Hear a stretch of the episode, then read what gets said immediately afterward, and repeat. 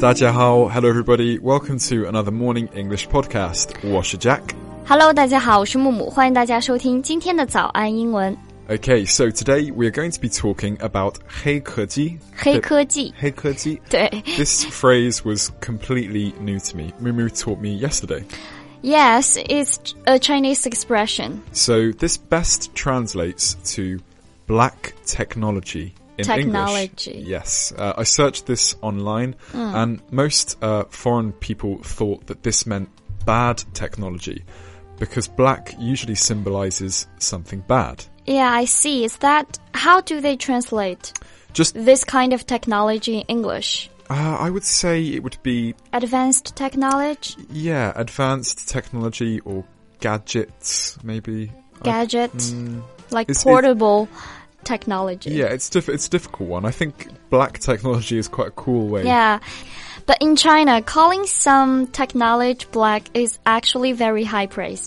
Yes, so it means that the technology is new, exciting, and impresses people. 对，我觉得黑科技就是那种很新啊、很刺激，就是让人感觉到非常惊讶的一些发明。 So, today we're going to be talking about some new black technology and some useful words to use when talking about technology. 对，今天就和大家一起来聊聊黑科技。如果大家想要收看这期节目的笔记，欢迎大家在微信或者是微博搜索关注“早安英文”，私信回复“救命”两个字就可以了。 Okay, first of all, when talking about technology, it's better to call it tech. This is just a shortening of the word and is more commonly used. A little bit like uni Yeah. instead of university. 没错，大家现在就是越来越懒了。对，University 就是 Uni，Technology 就是 Tech，对，所以黑科技我们就可以说是 Black Tech。 Exactly. Yeah. So, the first piece of tech that I wanted to talk about was something I find amazing. It's 3D printers. 3D printers 就是 3D 打印机。Actually, this invention has been produced for a long time.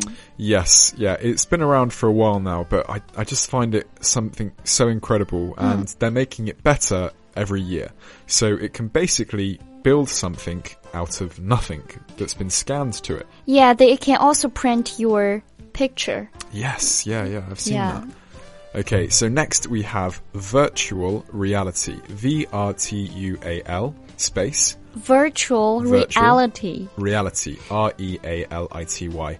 More often known as Mm, VR, VR. 就是我们经常说的 VR，它的全称就是 Virtual Reality，就是虚拟现实。虚拟现实.对，It's a little bit hard. to- Is it? You're Yeah. going then. Have They- you ever tried this? Yes, I did. I played the shooting game in a VR glasses. Oh, really? It's so scary, actually. You feel Yeah. like somebody's shoot shooting you. It does. I, I tried it once with uh, a zombie game. So Yeah. the zombies are walking towards you. So Bite scary. you. Yeah, so scary. I think it's it's amazing and can be very good for education as well. Exactly. And VR is a technology that is only going to get better. So be on the lookout. Yeah.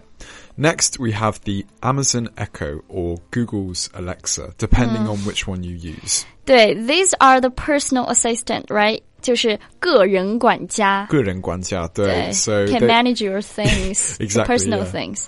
they're, they're a good example of AI in our homes, so artificial intelligence. 对我们经常说的什么 AI AI、AI 取代这个呃人工智能将取代人工等等，这个 AI 指的就是 artificial intelligence，就是人工智能。So what can it do for us? Well, they can help us to uh, play songs and to find things Yeah. because we, we can talk to them. So it's it's like having a person there.